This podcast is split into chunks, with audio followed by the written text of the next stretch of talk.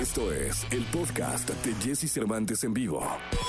Toda la información del mundo del espectáculo con Gil Barrera, con Jesse Cervantes en vivo. Llegó la segunda de deportes. Vaya que Argentina y España no le están pasando bien, ¿no, Nicolache? Nada bien, Jesús. Le empataron en el último minuto a Argentina. Le empata a Colombia, digo, también mérito para Colombia. Pero Argentina llegó a ganar el partido 2 por 0 y en el último minuto le terminan empatando 2 a 2. Si bien Argentina va a estar en la Copa del Mundo, sí genera muchísimas dudas que un equipo que tiene a Lionel Messi no pueda jugar bien al fútbol. O sea, es que es incomprensible, Jesús. Oye, pero es que también algo pasa con Messi en, en la... Digo, como, como, dicen, pues no trae el cuadro que puede llegar a traer en el Barcelona o que llegó a traer en el Barcelona en sus mejores momentos, pero también es que Messi, no, no recuerdo una gran época de Messi en la selección argentina. ¿eh? Pero, a ver, incluso Jesús en Rusia, que te acuerdas que cómo compartimos el Mundial de Rusia, que fue fantástico. Sí. Era Messi y era el Kun Agüero en fantástico nivel y eran un equipazo y aún así no pudo destacar. Sí, totalmente. No, entonces también eso es lo que llama la atención, que Argentina no puede encontrar la manera con ese equipo de hacer las cosas bien. Sí, caray, pues vamos a ver en qué, en qué, en qué termina. ¿Y España, caray? España, otro positivo por COVID previo a la Eurocopa, Llorente da positivo, eh, ya salió Busquets eh, y ahora sale Llorente. Caray, la situación está muy complicada porque en España van a buscar vacunar a los jugadores y la sociedad no está contenta con esto. No está contenta con esto porque dice, oye, ¿cómo?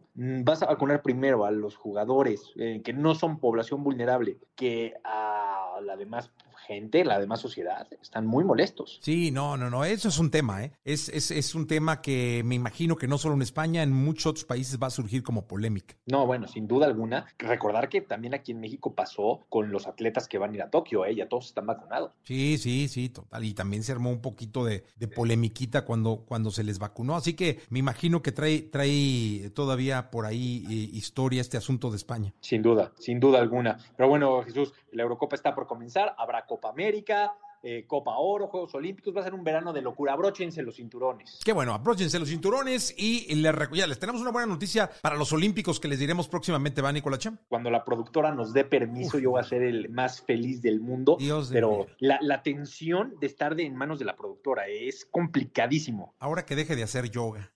ahora que deje de hacer yoga, espero que nos dé que nos dé permiso, porque me hace muchísima ilusión lo que va a pasar. ¿eh? Listo, Romay, gracias. Te mando un abrazo, Jesús. Nicolás Romay Pinal, el niño maravilla. Continuamos.